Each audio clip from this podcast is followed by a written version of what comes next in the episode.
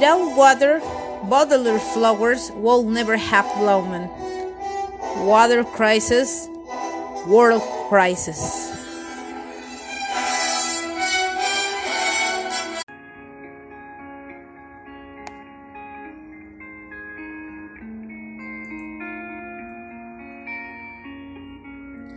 Water represents the naked universe.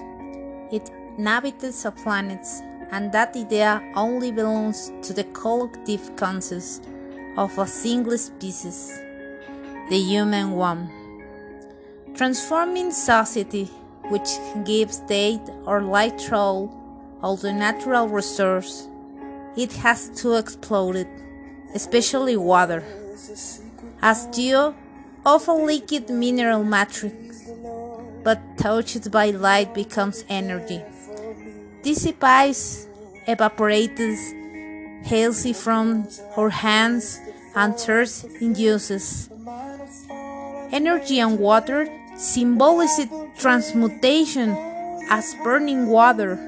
In the face of the great rogues, we are left with the action of the community itself, but above all the punctual response of men like Colin Herron, who constitute a rhythmical beating, a measured beat in which their hands repeat the movement of the water like drums, to hacken the consciousness to save us all.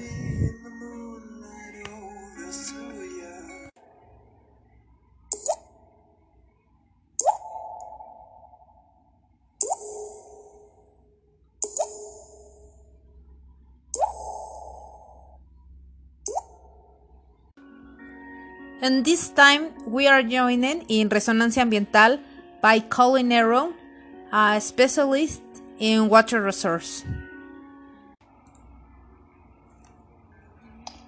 Colin Herron is currently the Senior Water Resource Management Specialist, Water Solutions for the SDGs at the Global Water Partnership, GWP, in Stockholm, Sweden, where he supports countries in monitoring and boosting implementation of the water-related SDGs in his over 20 year career in water, he has worked as the Water Security Director for the Nature Conservancy, TNC, in Mexico and North and Central America, as an advisor on water issues for the government of Mexico and Turkey, as well as for international organizations including the World Water Council, the World Bank, the World Meteorological Organization, and the International Union for Conservation of Nature.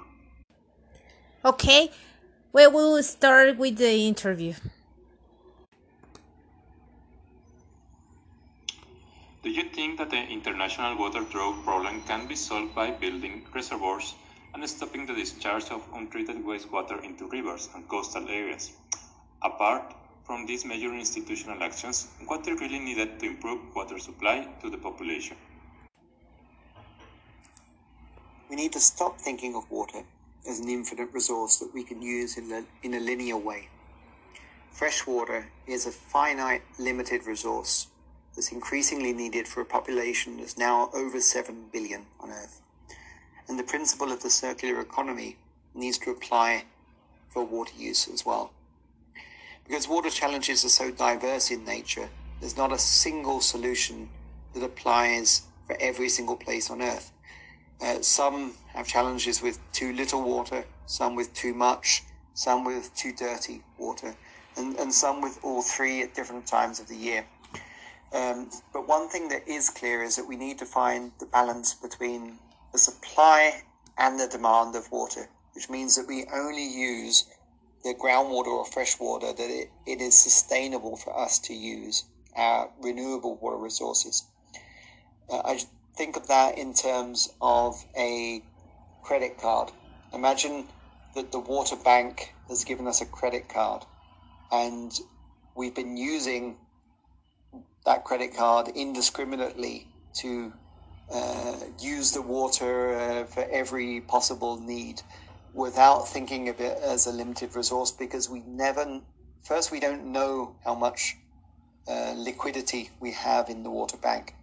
And secondly, we never get a bank statement or any you know, uh, overdraft fees or anything, or, or at least that's been the the historical model. What we are starting to see now with the increasing drought and flood risk around the world is that you could consider that as the water bank starting to tell us that we need to think about how to level up our income and expenditure. To do that, we just we can't just continue to build more supply side solutions. Uh, we can't build more dams. Uh, I mean, there's a limit to how much uh, we can increase supply. And at some point, we need to focus on reducing the demand for water, which means increasing water use efficiency in different uses, in particular in agriculture, and uh, the reuse of treated wastewater uh, and other non conventional water sources. That is the only way uh, that we can really sort of think about possibly having a, a balanced bank statement in the future. From your point of view, what is the main difference between environmental management on the European continent and resource management in Latin America?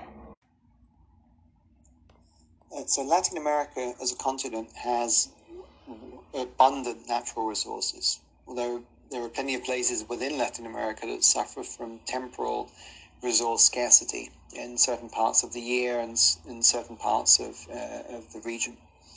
But uh, in general, in Latin America, there's a general perception of abundance, which, uh, along with the tendency to live for today, uh, means that people often only worry about natural resources when there's a, a particular crisis, and then they react. Um, and I have to say, they do so in a very um, effective way, which uh, tends to avoid the worst uh, impacts of possible crises.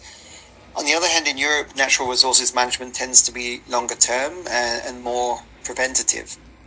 The EU Water Framework Directive has helped a lot to standardize environmental management in Europe.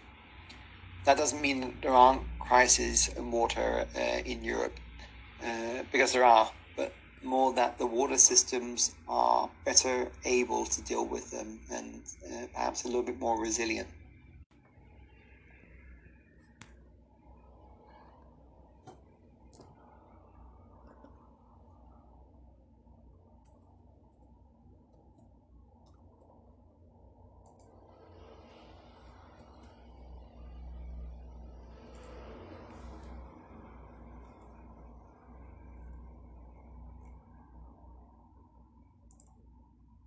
Household to sweep only the in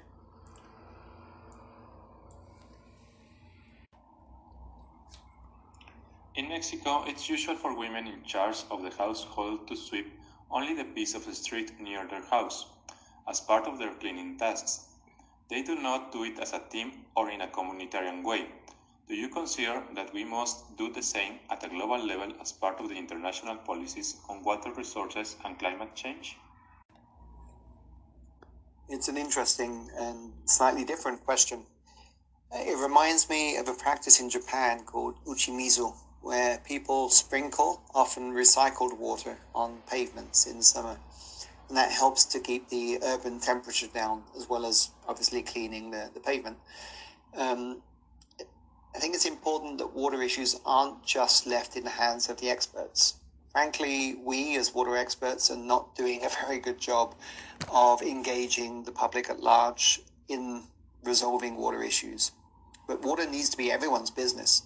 And the only way we're going to solve water issues is if every single individual is engaged in reducing water consumption and taking care of water quality.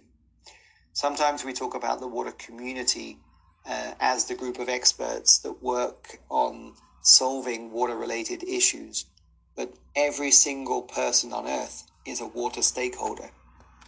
Um, I don't think the sort of approach that you mentioned in Mexico could be turned into uh, public policy necessarily.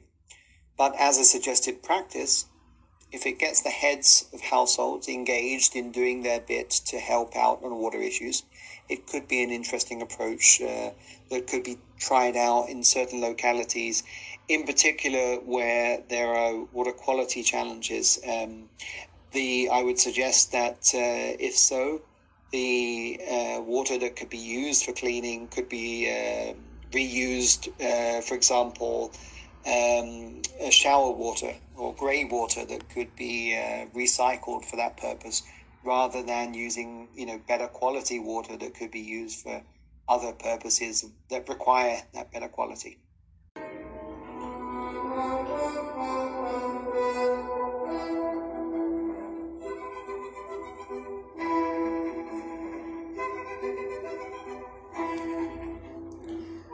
Y así es como damos por finalizado nuestro programa Resonancia Ambiental, sin antes agradecer la valiosa y privilegiada participación de Colin Arrow.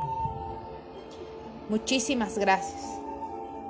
También queremos agradecer al equipo de Resonancia Ambiental, a la parte técnica, a Carlos Vázquez, a Alina Pérez Robert, y a la fotografía a Gilles.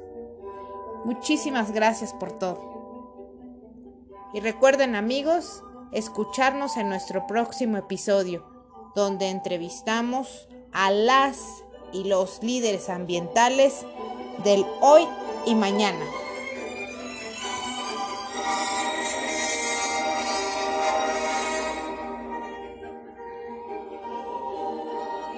Resonancia ambiental.